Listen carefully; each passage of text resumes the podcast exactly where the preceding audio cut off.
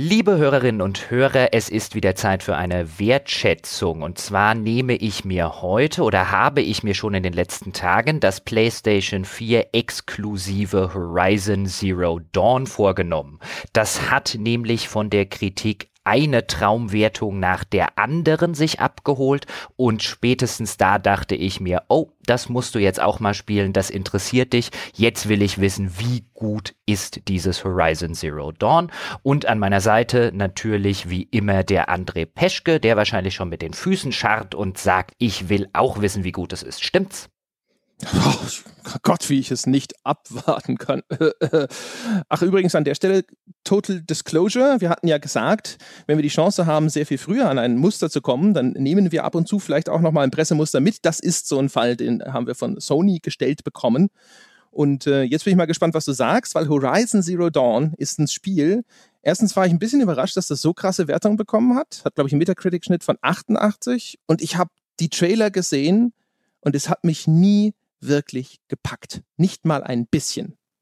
Hm, das finde ich ganz interessant, weil ich fand tatsächlich die ganze Zeit von der ganzen Aufmachung her, auch von den Trailern und von den Screenshots her tatsächlich interessant. Aber ich habe auch tatsächlich ein Fable für die Story-Prämisse oder die, das Welten, das Worldbuilding, was Horizon Zero Dawn macht. Vielleicht mal kurz zur Erklärung, was das überhaupt für ein Spiel ist zum Einstieg oder was die ganze Prämisse des Spiels ist. Horizon Zero Dawn kann man sich ein bisschen vorstellen wie Far Cry Primal in der Zukunft. Das heißt, das spielt in einer Welt, in der die menschliche Zivilisation offensichtlich schon seit einiger Zeit nahezu ausgelöscht wurde. Die wenigen Überlebenden, die es gibt, die sind zusammengeschlossen in primitiven Stämmen. Das erinnert tatsächlich sehr an Far Cry Primal teilweise. Und du spielst eine junge Frau oder ein Mädchen aus einem dieser Stämme, nämlich aus dem Stamm der Nora, die wie du am Anfang des Spiels in einer relativ langen Intro-Sequenz erfährst, offensichtlich keine Mutter hat aus einem unerklärbaren Grund und deswegen bei einem Ausgestoßenen aufwachsen muss, weil dieser Stamm der Nora ein sehr matriarchalisch geprägter Stamm ist. Das heißt, dort haben die Frauen das Sagen.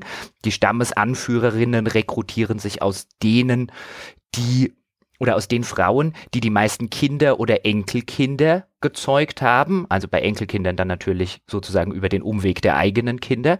Das ist, das wird dort also hoch angesehen innerhalb dieses Stammes. Und wenn jemand keine Mutter hat, die dem Kind den Namen geben kann, dann ist es ein ausgestoßenes Kind. Jetzt weißt du am Anfang nicht, warum zur Hölle du keine Mutter hast. Anscheinend ist da im Hintergrund oder bei deiner Geburt irgendwas Seltsames passiert. Das ist eins so dieser Mysterien, die du im Laufe des Spiels rausfinden sollst. Und du wirst halt aufgezogen von einem Ausgestoßenen dieses Stammes. Auch da weißt du nie so ganz genau, was hat er eigentlich gemacht, um ausgestoßen zu werden. Und das Tutorial spielst du dann zum Beispiel aus der Sicht der sechsjährigen Aloy, so heißt du nämlich, indem du ja, da so ein bisschen tutorialmäßig durch eine Ruine der untergegangenen Zivilisation geführt wirst. Das bringt dich so dem Charakter und seiner Beziehung zu dem Ziehvater ein bisschen näher. Das Spiel nimmt sich am Anfang relativ lang und relativ viel Zeit, diese Beziehung zwischen dem Mädchen und seinem Ziehvater darzustellen, auch die emotionale Bindung darzustellen. Das macht es auch relativ effektiv. In der Hinsicht hat es mich so ein bisschen an The Last of Us, die Anfangsszene, erinnert. Und dann, wenn es dich dann tatsächlich absetzt und dich außerhalb des Tutorials so wirklich richtig spielen lässt, dann hast du die 16-jährige Aloy übernommen und dein vordergründiges Ziel ist es erstmal, dir bei einem Initiationsritual, das dann alle 16-Jährigen dieses Stammes durchlaufen, dieses Initiationsritual zum Erwachsenwerden abzuschließen, denn damit kannst du auch als Ausgestoßene endlich in diesen Stamm aufgenommen werden. Vorher haben die gar nicht erst mit dir geredet. Und wenn du das sogar gewinnst, dieses Ritual, dann erfährst du, dann hast du sozusagen einen Wunsch bei den, bei den Matriarchen des Stammes frei und dann erfährst du oder willst du erfahren, was mit deiner Mutter passiert ist, warum du gar keine hast. Das ist sozusagen die Ausgangslage. Es spielt, wie gesagt, in einer Spielwelt in irgendwo in einer fernen Zukunft, in der offensichtlich eine menschliche Zivilisation sich entweder selbst ausgelöscht hat oder ausgelöscht wurde. Das weiß man nicht, weil auch die Erinnerungen der, des Stammes, in dem du dich bewegst, offensichtlich schon sehr, sehr lange her sind, dass das passiert ist, weil keine Erinnerungen daran mehr so genau existieren und weil die Überreste wahlweise entweder so kultisch, religiös verehrt werden, dieser früheren Hochkultur, oder eben dämonisiert werden. Also es ist eine sehr abergläubische Gesellschaft. Und das bildet sozusagen den, den Hintergrund. Und das finde ich einen sehr spannenden Hintergrund. Also das Spiel hat mich am Anfang echt ganz gut abgeholt, sowohl über die emotionale Beziehung zwischen Aloy und ihrem Ziehvater, wo sich das Spiel einfach die nötige Zeit nimmt, damit ich so ein bisschen den Hintergrund der Figur Figuren erfahre und auch so nachvollziehen kann, warum Aloy endlich in diesen Stamm aufgenommen werden will, warum sie endlich dazugehören will. Und gleichzeitig hast du so als Hintergrund dieses große Mysterium, was ist mit dieser Zivilisation passiert. Man kann das, das ist sozusagen der Subplot. Also man kann das so ein bisschen vergleichen, vielleicht mit sowas wie Lost, wo du ja auch vordergründig der explizite Plot sind die Figuren, die auf der Insel notgelandet oder abgestürzt sind und da wieder runter wollen. Und dann hast du den Subplot, nämlich das Mysterium der Insel. Und diese archäologischen Geschichten, um es mal so zu formulieren, die holen mich eigentlich immer ganz gut ab. Die finde ich interessant. Also, ich habe immer noch nicht das, äh, das, die Geschichte mit den Robodinosauriern gehört, glaube ich. also das klingt schon interessant. Ich habe das nie mitbekommen. Ich habe äh, nie einen Trailer oder so gesehen, in dem jetzt groß diese ganze Story-Prämisse ausgebreitet wurde. Äh, ich finde insbesondere das mit der Gesellschaftsstruktur und so, das klingt interessant, aber das, was ich von dem Spiel gesehen habe, sah nie so aus, als ob es damit groß was zu tun hat. Ist es nach der Prämisse vorbei oder kommt da tatsächlich noch was? Ist das, bleibt das interessant? Das bleibt tatsächlich schon ganz interessant. Also der erste Teil des Spiels, auch die ganze Sache mit dem Initiationsritual und ich passe jetzt einfach auf, was ich danach sage, weil dann kommen wir ins Spoiler-Territorium.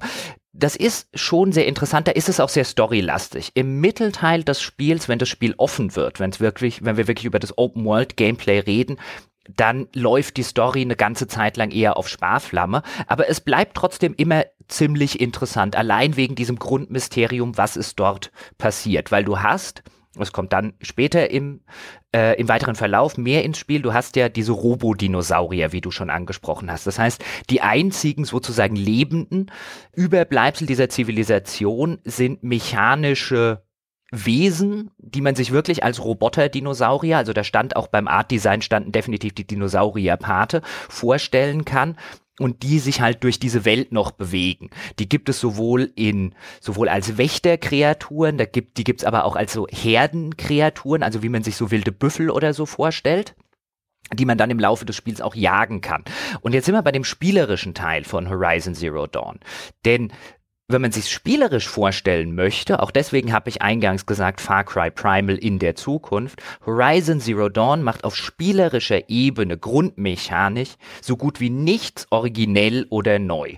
Es benutzt sämtliche Versatzstücke, wie man sie zum Beispiel aus Ubisoft Open World Titeln, teilweise vielleicht auch aus den Rocksteady Open World Titeln kennt und fügt die allerdings, und das macht es sehr ordentlich, zu einer ungewöhnlich guten Melange zusammen im Kontext von den ganzen Open World Releases, die, die es in den letzten Jahren gab. Also es hat mir tatsächlich mehr Spaß gemacht als die letzten Far Crys oder als die letzten Assassin's Creeds, auch wenn es sich exakt der gleichen Versatzstücke bedient. Also du hast Aussichtspunkte, die die Karte freischalten, du hast so eine Detective Vision Mode, Ansicht, Fokus im Spiel genannt.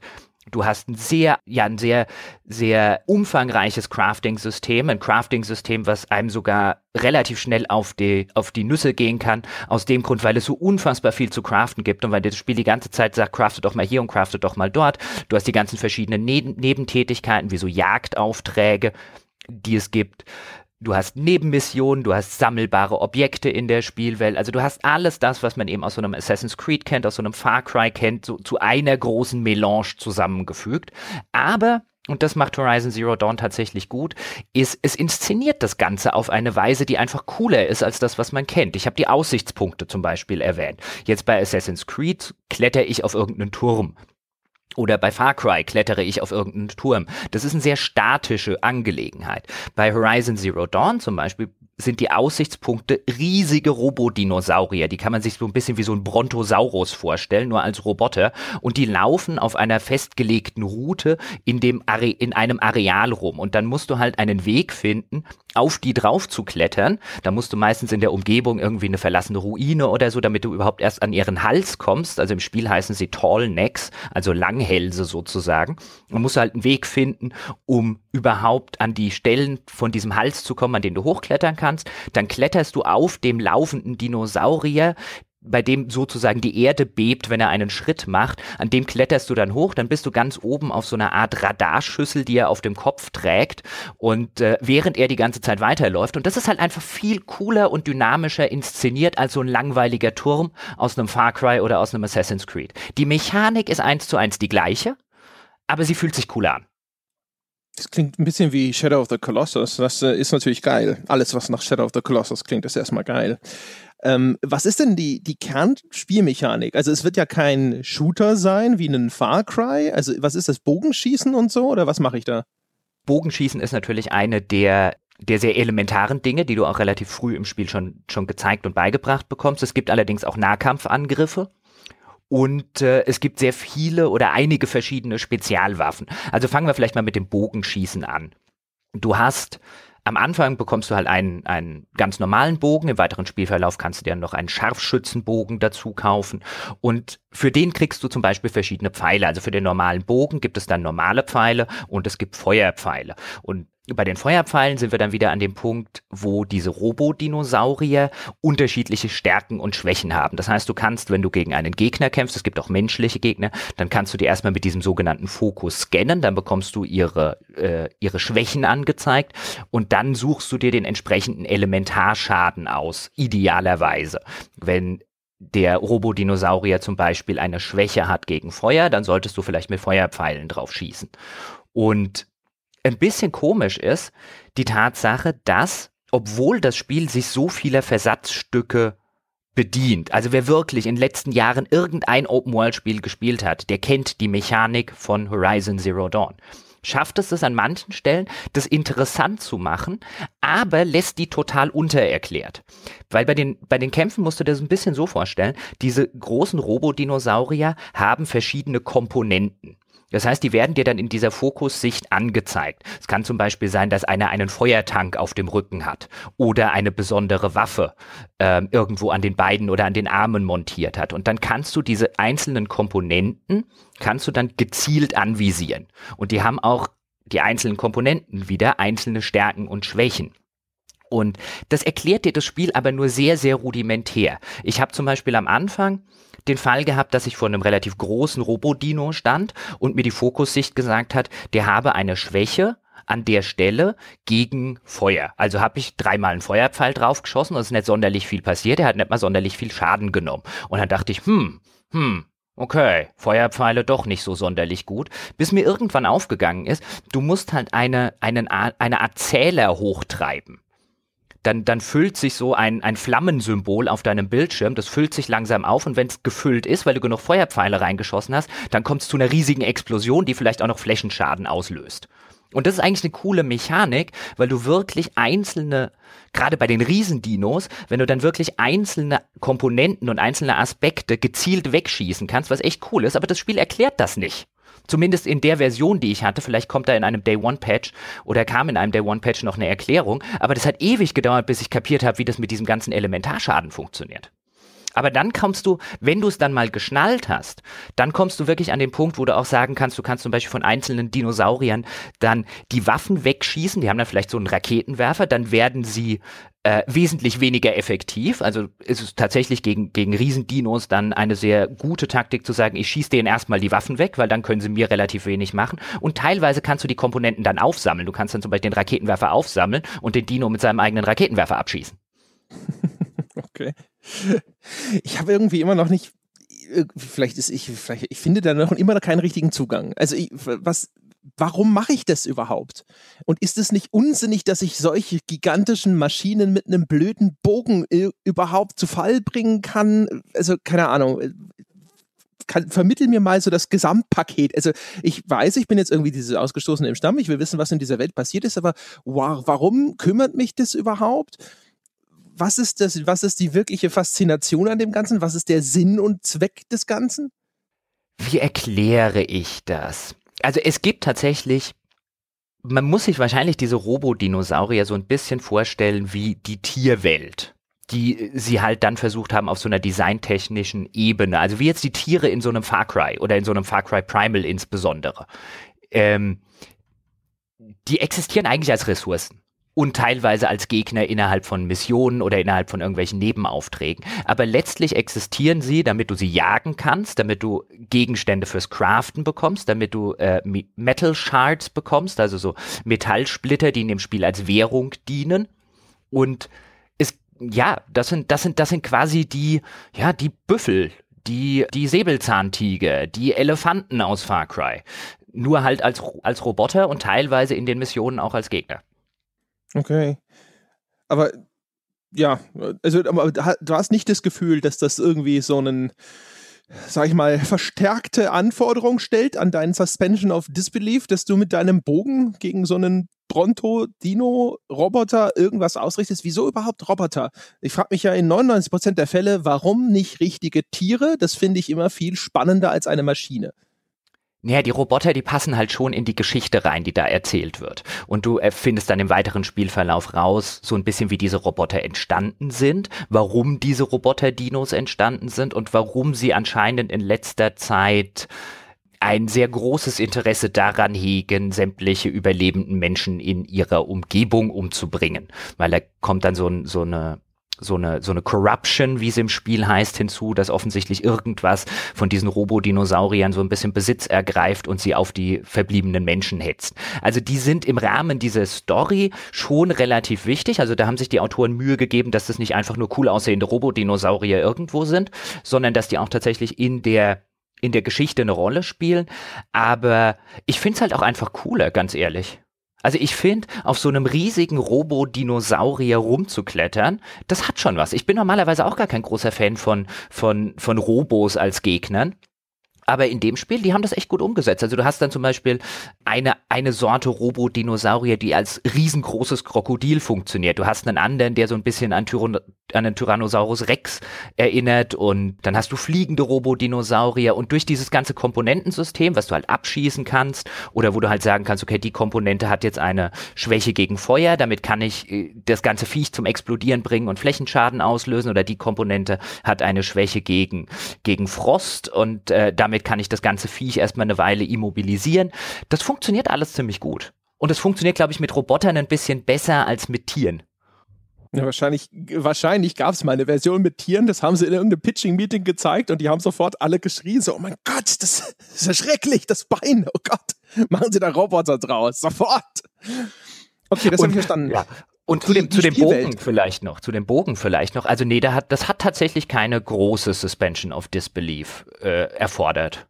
Weil die, weil die ganze Spielwelt, also die, du nimmst es auch wirklich in der Spielwelt so wahr, dass es echt schon lange her ist anscheinend. Auch wenn du dann den, den zugewachsenen Ruinen einer ehemaligen Stadt über den Weg läufst oder in einem ehemaligen Footballstadion unterwegs bist. Das liegt wirklich so sehr in Trümmern und ist von der Natur wieder zurückerobert worden, dass es halt wirklich sehr authentisch wirkt, dass äh, auch die Leute oder die Figuren, die du dort spielst in den Stämmen, dass die keine Ahnung mehr davon haben, was damals passiert ist und dass es für die vollkommen normal ist, einen Bogen zu benutzen die verstehen auch gar nicht, was, dass das eigentlich Roboter sind. Also auch da wird wenig über Roboter geredet. Für die ist das halt normal.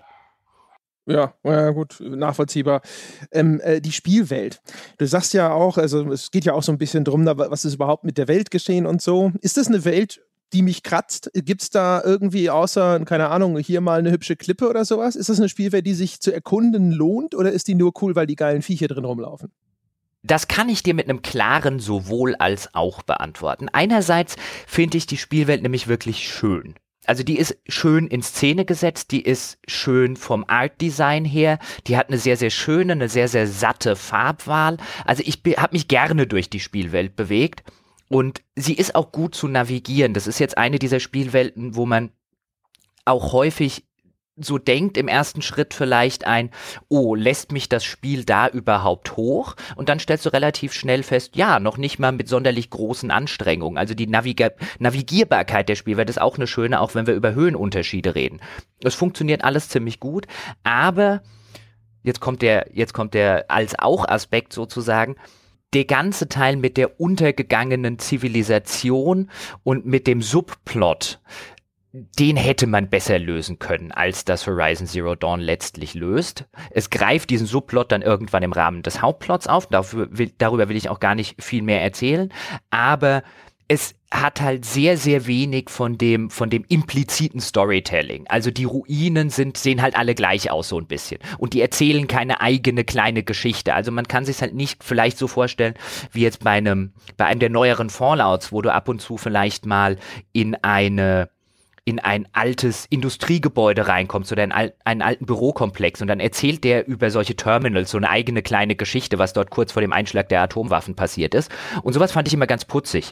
Diese Sorte des Storytellings, die hast du nicht. Du findest zwar in der Spielwelt verstreut einen ganzen Haufen so optionale Datenpads, die dann so versuchen, die Gesellschaft kurz vor dem Zusammenbruch zu skizzieren, indem es halt so fragmentarisch, da findest du vielleicht mal einen Zeitungsausschnitt oder dann findest du dort eine E-Mail von jemandem oder dann findest du dort eine Werbung. Aber die, erstens gibt es nicht so viele davon und zweitens ist es echt ein, eine Bitch, die zu finden weil die werden dir natürlich nicht, zumindest habe ich den Weg nicht gefunden, auf der Karte markiert. Das sind auch wirklich nur echt kleine, kleine Dinge, sodass wenn du diese Art des Storytellings so ein bisschen mitkriegen willst, dann musst du wirklich jede Ruine Millimeter genau abgrasen. Und das war mir einfach zu blöd. Und dafür waren die auch nicht gut genug. Also gerade bei diesem, bei diesem impliziten Storytelling im Vergleich jetzt zu dem expliziten Storytelling, da wäre, glaube ich, echt noch mehr gegangen. Also die Welt wäre noch interessanter, insbesondere die frühere Welt, diese verschwundene Zivilisation, diese ausgelöschte Zivilisation. Da hätte man mehr draus machen können. Das ist ein bisschen schade. Teilweise macht das Spiel relativ gut.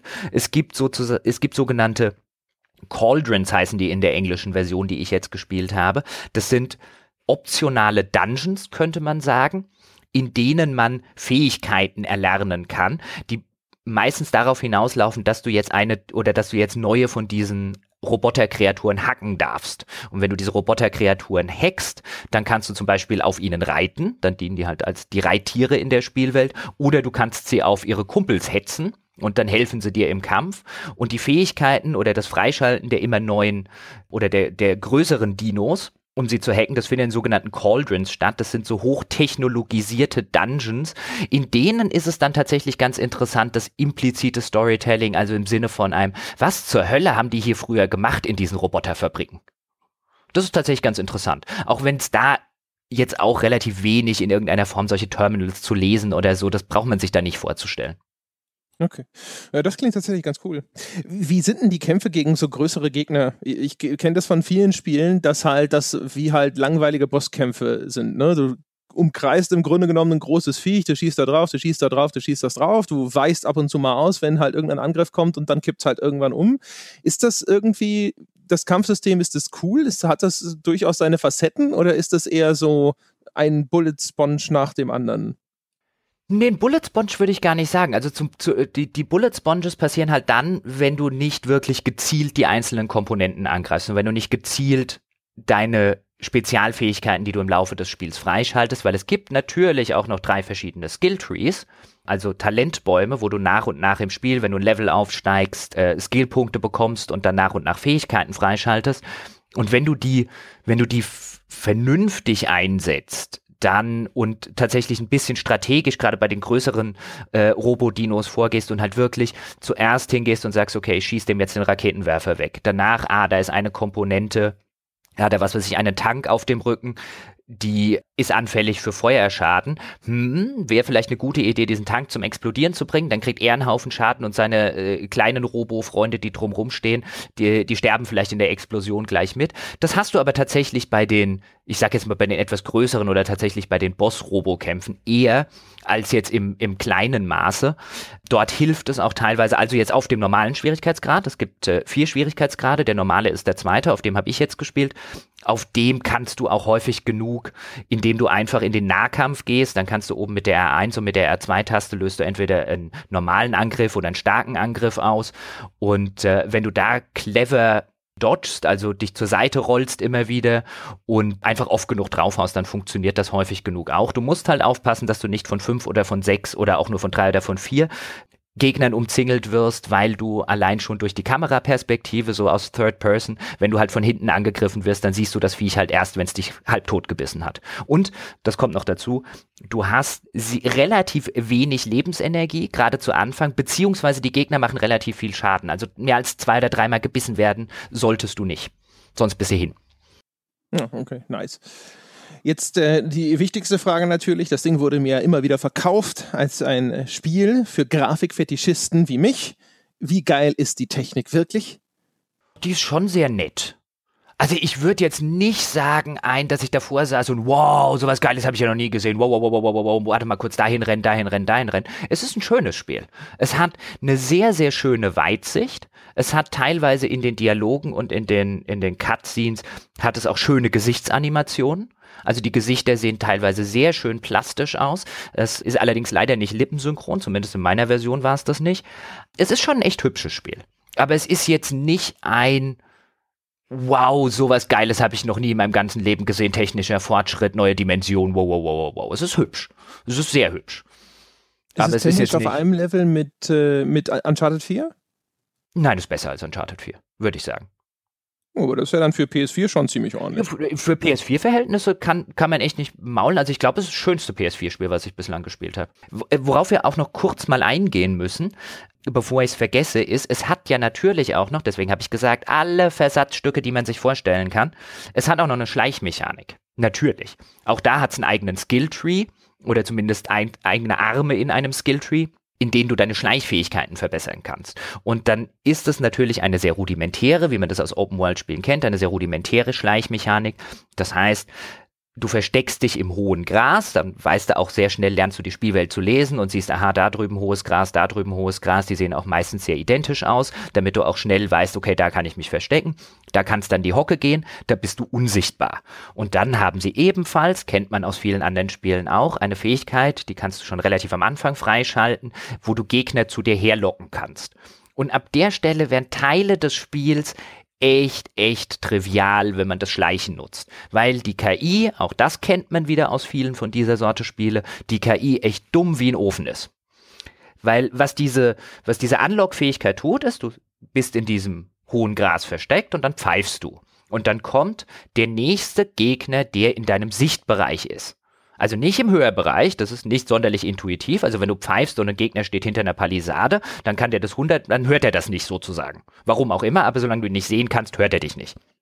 Egal, ist wahrscheinlich mit irgendwie wegen, wegen der KI-Programmierung oder so zu, zu erklären, dass sie damit mit, mit Sichtbereich arbeiten müssen. Aber dann kommt der nächst gelegene Gegner, den du sehen kannst, kommt angewackelt. Und der läuft bis an dein Gebüsch und dann machst du so einen Silent Kill, den kannst du auch freischalten und dann liegt der tot vor dem Gebüsch rum. Und dann pfeifst du den nächsten bei. Und dann pfeifst du den nächsten bei. Und bei diesen optionalen Banditenlagern, die es zum Beispiel gibt, die kann man sich dann auch vorstellen, wie die optionalen Fest Festungen aus irgendeinem Assassin's Creed, dann saß Jochen in einem strategisch gut gewählten Gebüsch und hat 20 Banditen nacheinander zu sich gepfiffen. Und es interessiert die auch überhaupt nicht, dass vor diesem Gebüsch 18 Kameradenleichen rumliegen, die kommen trotzdem. Ah, das Mafia-3-Prinzip, sehr schön. Und es ist, dann, es ist dann auch wirklich schön, da kommt er halt angewackelt, sieht die Leichen seiner Kumpels, sagt, oh, wir haben hier eine Leiche, und dann pfeifst du nochmal. Und dann vergisst er, dass er die Leiche gesehen hat. Oh, was ist in diesem Gebüsch? ja, in so ein pfeifendes Gebüsch. Leichen begegnet er bestimmt häufiger als pfeifenden Gebüschen. Ja, das muss man auch verstehen. Also, also die, die Schleichmechanik, gerade wenn es darauf geht, diese Banditenlage, also mit menschlichen Gegnern, die funktionieren übrigens auch bei den Dinos ganz gut. Wobei die größeren Dinos, die kannst du dann halt nicht mit einem solchen Schleichangriff automatisch umbringen. Bei denen wird es dann schwieriger, aber die kleineren und mittleren, auch da funktioniert das gut. Und wenn du jetzt so eine Dino-Herde hast, wo du jetzt halt sagst, oh, jetzt in einem richtigen Kampf, das wird hier aber ein bisschen haarig, einfach ins Gebüsch gehen und sie nacheinander ranpfeifen. Funktioniert einwandfrei. Und ich finde es auch visuell so interessant umgesetzt im Sinne von der der heimliche Angriff, den du da machst, der sieht überhaupt nicht heimlich aus. Da kommt sie dann nämlich wie ein Derwisch mit ihrem Speer aus dem Gebüsch geschossen, springt zwei Meter in die Luft, haut ihm diesen Speer irgendwo in den Kopf und danach sitzt sie wieder im Gebüsch. Und jeder, der da hinguckt, hat nichts gesehen. Schreit sie noch dabei? das, ist, das tatsächlich nicht. Aber es ist wirklich der, der, der mit Abstand auffälligste Sneak-Kill, den ich seit langem in dem Spiel gesehen habe. Sehr schön. Gibt's, äh, spielen diese menschlichen Gegner, spielen die eine große Rolle oder ist es eher so Kopfzeug nebenbei? Die spielen eine ziemlich große Rolle, aber dann kommen wir jetzt in Story-Gebiete und in Story-Territorien, wenn ich jetzt erklären müsste, warum, ähm, die ich hier nicht spoilern will. Aber es gibt tatsächlich ziemlich viele menschliche Gegner und ich finde es gar nicht mal so schlimm. Ich habe tatsächlich in einigen Reviews im Vorfeld so ein bisschen gelesen, ach, die menschlichen Gegner werden auf Dauer langweilig. Und ich glaube, mir wäre es langweilig geworden, wenn es nur Robodinos wären. Ja, also ich, also, wenn die Mischung da einfach gut getroffen ist oder sowas, dann wäre ich ja sogar sehr dankbar, dass es halt zwischendrin auch mal sozusagen organische Gegner gibt und ich nicht nur irgendwelche Maschinen jage. Wie, wie schwer betroffen warst du mit deiner Obsession, äh, alles auf einer Karte abzuhaken? Gab es viele blinkende Symbole? Hast du dich durchgequält? Musstest du irgendwie zwölf Stunden grinden zwischendrin, weil ansonsten äh, zuckte dein linkes Augenlid? Nein, weil ich habe ja mittlerweile mit einer Psychologin über dieses Thema gesprochen. Die Folge erscheint dann ja hoffentlich äh, im Rahmen von nach, nachgeforscht äh, demnächst mal, aber da hast du ja den Hut auf bei dem Format. Das heißt, ich kann einfach nur an der Stelle sagen, wenden Sie sich vertrauensvoll an den Herrn Pesch. Schon wieder, ja, erst erscheint meine Folge, das ja, heißt, du hast ja gefragt. Drauf. Ja, aber du hast ja gefragt. ja, also ja, aber ich habe nicht gefragt, erzähl doch noch mal von deiner Session mit der Psychologin. Nein, aber das muss ich jetzt ja sagen, weil ich habe jetzt meine Session und ich habe jetzt eine Bewältigungsstrategie für meinen Completionism und seitdem funktioniert das auch ganz gut. Oho, reibst ja. du dein Ohrläppchen? Reibst du den, den, die, das Nein. in die Wüste? Ich werde hier natürlich nicht spoilern, die äh, Folge mit der Psychologin, aber sie hat mir eine Bewältigungsstrategie an die Hand gegeben, was ich da tun kann, damit ich in solchen Spielen nicht immer nur, oh, da drüben blinkt noch was und oh, da blinkt noch was, damit ich das unterlassen kann. Und das klappt ganz gut also ich habe tatsächlich relativ viel am Anfang von dem Nebenzeug gemacht, da wo es mir noch Spaß macht. Und ab dem Zeitpunkt, wo es dann echt viel wird, und ja, die Karte ist irgendwann mit blinkendem, also es blinkt jetzt nicht wirklich, aber die Karte ist irgendwann mit Symbolen quasi zugeschissen. Du findest dann zum Beispiel bei irgendeinem Händler, findest du dann Karten, die zeigen dir dann die ganzen sammelbaren Objekte an die es im Spiel gibt. Und dann kannst du natürlich loslaufen und da hinten wird mir eins angezeigt und da wird mir eins angezeigt und da kann ich noch dies aufsammeln. Aber das habe ich irgendwann einfach ignoriert. Die Bewältigungsstrategie funktioniert. Na, mein Gott, er ist geheilt. Wir sollten dich jetzt einfach alle Open-World-Spiele, du musst das Dragon Age Inquisition nochmal neu wertschätzen. Mal gucken, wie es jetzt ist es ist, war tatsächlich ganz interessant, wobei ich auch sagen muss, also das klang jetzt wahrscheinlich die ganze Zeit sehr, sehr positiv, was ich über Horizon Zero Dawn zu sagen habe. Und es ist bei Gott kein schlechtes Spiel. Es erinnert mich sehr, sehr an, äh, in der Hinsicht an äh, Mordors Schatten, was ja auch so gut wie nichts, außer vielleicht diesem Nemesis-System, wirklich neu oder originell gemacht hat, aber es einfach die Versatzstücke gut zusammengesetzt hat und auf eine Weise zusammengesetzt hat, die sich eben nicht angefühlt hat, als äh, schon nach zehn Minuten, als hätte man das schon Dutzende oder Hunderte von Malen gespielt, auch wenn man natürlich rational begreift, dass man es schon Hunderte oder Dutzende von Malen gespielt hat. So ähnlich ist es auch bei Horizon Zero Dawn, aber man darf dabei nicht vergessen, dass man halt das alles schon Dutzende Male gespielt hat, wenn man jetzt schon mehrere von diesen Open-World-Spielen gespielt hat. Und deswegen hatte ich im Mittelteil tatsächlich einen durchaus vernehmbaren Durchhänger. Da ist es dann, irgendwann artet es in Arbeit aus. Selbst wenn man sich nur auf die Hauptstory konzentriert, eben weil es so viele Kleinigkeiten hat. Zum Beispiel, allein das ganze Crafting. Du musst dir deine ganzen Pfeile, klar, du kannst sie auch beim Händler kaufen, aber das bedeutet, dass du zum Händler latschen musst.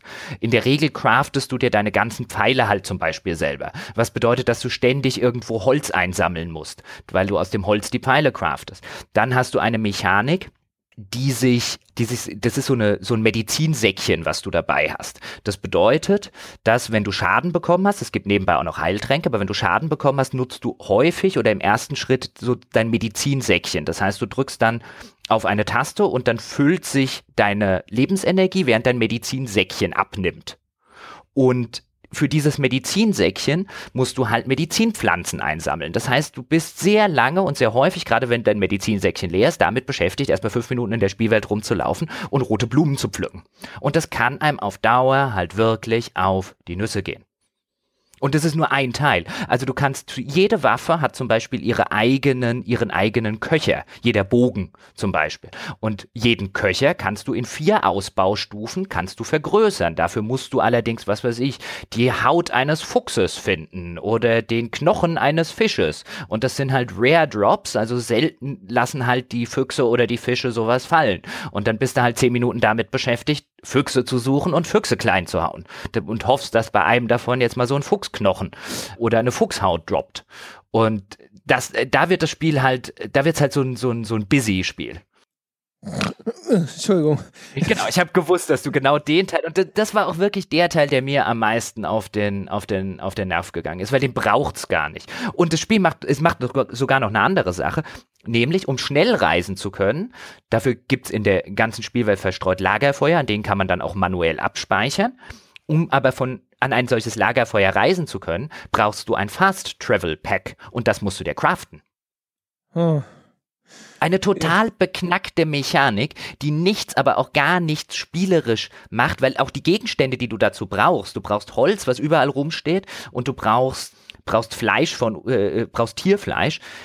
Nichts davon ist anspruchsvoll. Du verbringst aber einfach einen Haufen Zeit damit, Holz zu pflücken oder Holz zu sammeln, so rum, Holz pflückt man ja eigentlich nicht, und irgendwelches kleines tierisches Kropfzeug umzubringen, damit du immer genug Materialien für deine Fast Travel Packs dabei hast. Und dann findest du irgendwann im Spiel raus, zumindest mir ging's so, übrigens Tipp an dieser Stelle, in der größten Stadt des Spiels, ihr wisst, wenn ihr in ihr seid, gibt es einen Händler, der verkauft ein goldenes Fast Travel Pack. Das sagt dir das Scheißspiel aber nicht, das ist irgendwo in seinem scheiß Inventar versteckt. Ich hab's durch Zufall gefunden. Und damit brauchst du keine, äh, musst du keine mehr craften. Mhm. Weißt du, das Spiel gibt dir das nicht als Belohnung in irgendeiner Mission, sondern es versteckt es im Inventar eines Händlers von Hunderten.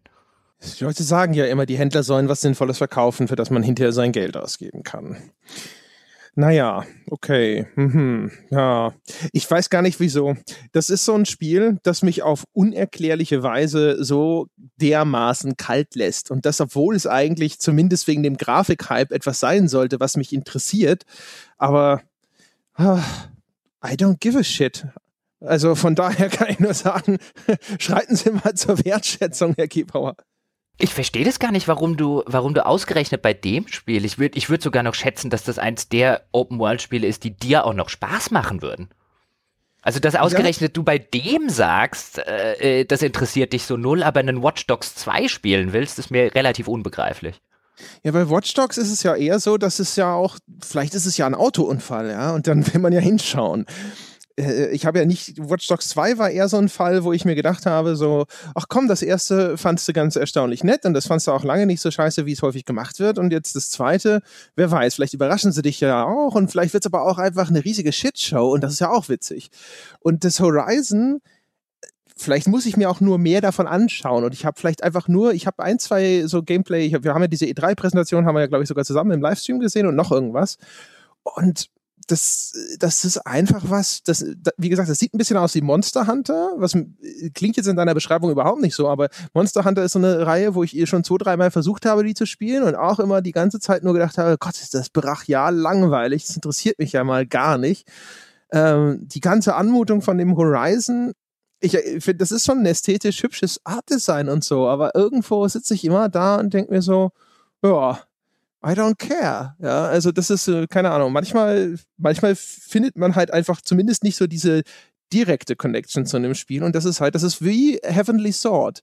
Das ist auf PS3, dieses von Ninja Theory, dieses große Exklusivspiel, war auch bildhübsch, hatte damals sensationelles Motion Capturing, war auch jetzt kein schlechtes Spiel. Habe ich viermal angefangen, habe es nie länger gespielt als, glaube ich, drei, vier Stunden oder sowas, weil ich einfach irgendwann gedacht habe, so, boah, ich werde nicht warm mit dem Ding. Es interessiert mich einfach alles gar nicht. Weil du gerade übrigens Monster Hunter sagst, ich habe tatsächlich auch von dem ein oder anderen gehört und auch gelesen, dass es da Parallelen bei Horizon Zero Dawn gibt. Und bevor jetzt vielleicht der ein oder andere sagt, warum sagt er denn nichts über die Parallelen zu Monster Hunter? Ich habe noch nie ein Monster Hunter gespielt. Die Serie ging komplett an mir vorbei. Jetzt kann man mir gerne danach im Forum zu verstehen geben, dass das eine Bildungslücke sei, die ich dringend schließen müsse. Ich bin da offen für alles, aber da kann ich keine Parallelen ziehen und offen gestanden, alles, was da drin spielerisch ist, das finde ich in der Ubisoft Open World Formel oder spätestens der Rocksteady Open World Formel auch wieder. Also ich wüsste gar nicht, was das Monster Hunter Element sein sollte. Ja, also aus, ausgiebiges Crafting, äh, das Anvisieren von einzelnen Schwachstellen und sowas, das ist in Monster Hunter auch drin, aber Monster Hunter ist halt vor allem so richtig Survival, ne? Da musst du halt essen, äh, damit du überlebst und da musst du dir halt Essen jagen und Essen kochen über einem Feuer und so weiter und so fort. Es gibt Leute, die, die würden sterben für ein tolles Monster Hunter bei Monster Hunter kann ich halt so ein bisschen, das, das ist wie so ein, so ein Jagdspiel für die breite Masse, weißt du? So diese wie The Hunter oder sowas, nur halt mit großen, auch so Dinosaurier-ähnlichen Kreaturen häufig und so einem Survival-Aspekt noch mit reingeschmissen. Äh, da kann ich das so ein bisschen verstehen. Ich kann auch verstehen, warum Horizon Zero Dawn cool ist, ne? so wie du es beschreibst. Also ich meine, so die ganzen Open-World-Spiele, normalerweise finde ich ja sowas echt auch ganz geil. Und auch das, was du beschreibst, so mit, gerade das mit diesen Bunkern, wo man vielleicht so einen Eindruck bekommt, was irgendeine hochtechnisierte Zivilisation da vielleicht angestellt hat oder auch nicht und woher diese Dinos kommen. Das finde ich auch alles cool. Ich habe nur irgendwie immer, denke ich, an die Bilder, die ich schon gesehen habe, mit irgendjemand, der durchs Gras schleicht und mit dem Bogen auf diese Dinos schießt und sowas und denke mir so, pff, nö, nö, irgendwie habe ich da überhaupt keine Lust drauf. Warum auch immer. Hm, okay. Also vielleicht kann mir ja der ein oder andere Monster Hunter-Fan dann im Forum sagen, welches ich dringend spielen muss, um es mal nachgeholt zu haben und die Bildungslücke zu schließen. Aber wer jetzt auch kein Monster Hunter und so weiter kennt, man kann sich's echt, ich finde es halt, es erinnert mich an so vielen Stellen eben an diese, an diese Ubisoft Open World Formel, äh, dass ich, dass ich zumindest jetzt aus meiner Perspektive geneigt bin zu sagen, darunter kann man sich schon das fast das komplette Spiel vorstellen, vielleicht abseits der Kämpfe gegen die Robodinos, aber die habe ich ja vorhin erklärt da. Es hat ja auch zum Beispiel, um das noch ganz kurz abzuschließen, es hat halt sehr viel optionalen Kram, also sehr viel kleinere Siedlungen mit Nebenaufgaben, in die dich das Spiel nie hinschickt. Also die Storyline des, des, des Spiels, die Hauptmission. Und einerseits finde ich es ja immer schön, so viele Nebenmissionen und so weiter zu machen, aber Gott, habe ich die irgendwann links liegen lassen, weil die sind so aus der Mottenkiste. Ich habe tatsächlich an einigen Stellen gelesen, in einigen Reviews, es hätte so nette Nebenaufträge und so nette Nebengeschichten und I don't think so. Die sind alle 0815. sie geben sich Mühe, also sie haben dann häufig noch eine noch eine Dialog-Cutscene und dann kannst du den Auftraggeber noch ein paar Sachen fragen. Da kommt so ein Dialograt, so ein bisschen wie bei Mass Effect dazu. Aber das ist alles erzählerisch und von den Figuren her überhaupt nicht auf so einem Niveau, wie man da jetzt denken würde. Und deswegen waren die mir irgendwann offen gestanden ziemlich egal. okay. Ja, dann geben wir, gibt man 68 äh, Euro dafür aus. Hm. Also 68 kostet es ja bei Amazon gerade, habe ich jetzt kurz vor der Wertschätzung nochmal geguckt. Im PSN Store ist es günstiger. Ich glaube, der kostet 59. Also da ist die digitale Variante tatsächlich mal deutlich billiger. Es ist ein bisschen schwierig. Einerseits, ich glaube, ich glaube, da muss man wirklich so ein paar Einschränkungen machen. Also erstens, wenn man hört Ubisoft Open World Formel und sagt, wow, da habe ich eigentlich überhaupt keinen Bock mehr drauf, dann muss man für Horizon Zero Dawn kein Geld ausgeben. Ganz ehrlich. Oder auf einen Sale warten, wenn man sagt, okay, vielleicht ja doch, weil mich interessiert das Setting oder so. Aber man spielt halt ein formelhaftes, mich rein mechanisch, man spielt ein extrem formelhaftes Open-World-Spiel, das sehr, sehr wenige Dinge neu oder originell macht. Es inszeniert sie nur besser, es setzt sie vielleicht auf eine etwas andere Weise zusammen, aber grundmechanisch steckt da wenig Originalität drin also der Far Cry Primal in der Zukunft, da ist man nicht so weit weg und äh, auf einer mechanischen Ebene. Wenn man jetzt hingegen sagt, okay, eigentlich mag ich so die Sorte Open World Spiel, ja, aber sie neigt dazu, sehr schnell sich zu wiederholen und repetitiv zu werden. Und wenn ich davon noch eins spiele, dann sollte halt wirklich ein richtig gutes sein. Dann ist Horizon Zero Dawn tatsächlich eins der guten. Das ist eins der, deswegen habe ich vorher gesagt, es erinnert mich an äh, Schatten von Mordor. Das ist eins von denen, wo ich halt echt sage, okay, selbst wenn es nur ein bisschen mal ein anderes Setting ist und ein paar andere Sachen so ein bisschen anders wie vorher bei dem bei dem äh, Dinosaurier, an dem man hochklettert. Es fühlt sich halt so ein bisschen anders an und wenn man wenn man grundsätzlich so sagt und so ein bisschen davor sitzt und sagt, oh, ich hätte ja mal wieder Lust auf so eins, dann kann man echt schlechtere erwischen als äh, Horizon Zero Dawn. Also von der Sorte Open World Spiel ist es tatsächlich das Beste, was ich in letzter Zeit gespielt habe. Jetzt habe ich gesehen, dass die, die Wertungsspannweite bei dem Titel, trotzdem es sich im äh, obersten Bereich konzentriert, tatsächlich von 50 bis 90 reicht, so grob. Ja, jetzt deswegen interessiert mich in diesem Fall unsere berüchtigte Wertung auf der grünen Wiese, wo wir einfach sozusagen, wo du aus deinem eigenen persönlichen kleinen Garten heraus eine Wertung abgibst und ohne Rücksicht darauf, was du jemals vorher irgendeinem anderen Titel vielleicht gegeben hast. Also eine 90 sehe ich genauso wenig wie eine 50. Und ich würde offen gestanden auch keine 60 sehen. Einfach weil es, ja, weil es, äh, klar, wenn du, wenn du, wenn du keine Open-World-Spiele magst, dann, okay, dann kannst du wahrscheinlich auch eine 20 oder eine 30 drunter schreiben oder eine 5. Da sehe ich das Spektrum nicht. Es ist ein grundsolides Open-World-Spiel, sogar solider als viele der der etablierten Open World 3, insbesondere für ein Erstlingswerk. Es ist ja von, äh, von Guerrilla Games, also den Killzone-Machern. Die haben vorher noch nie so eine Sorte Spiel gemacht. Dafür ist es schon durchaus beachtlich. Auf einer grünen Wiese würde ich, glaube ich, eine glatte 80 hinschreiben. Für alles, was drüber hinausgeht, also für eine mittlere bis hohe 80, fehlt mir tatsächlich die, äh, die Originalität. Aber für, für ein Erstlingsspiel, das ist jetzt genau wie bei Schatten von Mordor übrigens, wo ich mich jetzt auch auf den frisch angekündigten Nachfolger freue, ist das auch eins, wo ich jetzt sagen würde, das mit einem zweiten Teil, das könnte richtig gut werden. Ja, bin ich mal gespannt. Das Mordor habe ich so nach 15 Stunden einfach beiseite gelegt. Ich fand das in der Zwischen, am Anfang fand ich das echt ganz cool und äh, dann in der Mitte fand ich das so monoton, da hatte ich dann überhaupt keine Lust mehr drauf. Es wird jetzt bestimmt auch den einen oder anderen geben, der sagt, hey, ein Far Cry Primal in der Zukunft, und dem gibt der Jochen so eine glatte 80. Was mich halt bei den ganzen Open-World-Spielen, mich stört ja nicht das eigentliche Spielprinzip häufig genug, auch wenn ich die Kritik daran verstehen kann. Mich mich stört halt so extrem immer dieses Gefühl, kenne ich schon, kenne ich schon, habe ich schon gemacht, habe ich schon gemacht, kenne ich schon, kenne ich schon, kenne ich schon. Und das habe ich so in der Form einfach bei Horizon Zero Dawn nicht gehabt. Und deswegen halte ich es für besser als äh, zum Beispiel die letzten Far Crys oder Assassin's Creed. Ja, ich habe Primal selber nicht gespielt, habe aber auch gehört, dass das Kampfsystem da jetzt nicht ganz super äh, ausgereift war. Von daher, das wird vielleicht auch nochmal sicherlich ein Unterschied sein. Da sind ja häufig sogar so ein paar Feinheiten, einfach nur ganz kleine Sachen in den Timings und dann fühlt sich das eine irgendwie cool und befriedigend an und es ist flüssig und es geht gut von der Hand und das andere ist halt minimal sperriger und auf einmal ist das ganze Spielempfinden nochmal ein bisschen was anderes. Spielwelt, Grafikqualität und so weiter und so fort. Also das kann ich, kann ich sehr leicht nachvollziehen, das verstehe ich schon. Ich finde es übrigens interessant, wie Sony drauf aufpasst, dass es nicht so ganz in diese Ecke gestellt wird. Im PlayStation Store ist es unter Rollenspiel zu finden. Mhm, okay. Also äh, eins der Takes im, im, im Store ist Rollenspiel, das andere ist halt Action. Aber wo ich mir denke, wenn das ein Rollenspiel ist, ist Assassin's Creed auch eins. ja, das ist so wie, ähm, keine Ahnung, wie auf Ebay. Wenn du da auf Ebay was eingestellt hast, früher, ich war jetzt seit tausend Jahren nicht mehr auf Ebay, keine Ahnung, ob das noch so ist oder so, da hast du ja auch immer Kategoriezuordnungen angeben müssen und dann hast du halt auch das Ding nochmal, keine Ahnung, hast du deine Spielkonsole halt auch nochmal in Audio und HiFi oder so reingestellt, weil du, du hattest halt sozusagen noch eine Kategorie frei und hast dir gedacht, ja, vielleicht stolpert ja einer drüber und findet's gut. Das kann natürlich sein. Meine Damen und Herren, ich glaube, damit haben wir es, André, oder? Ja, bitte. Hast du noch eine Frage? Okay, Nein, meine Damen und Herren. Ich schreite zur Tat und äh, bedanke mich fürs Zuhören, bedanke mich wie immer, dass ihr Bäcker dieses Podcasts seid. Und äh, wir hören uns demnächst bei der nächsten Wertschätzung, beim nächsten anderen Bäckerformat, beim nächsten Sonntagspodcast wieder. Und ich sage, machen Sie es gut bis dahin.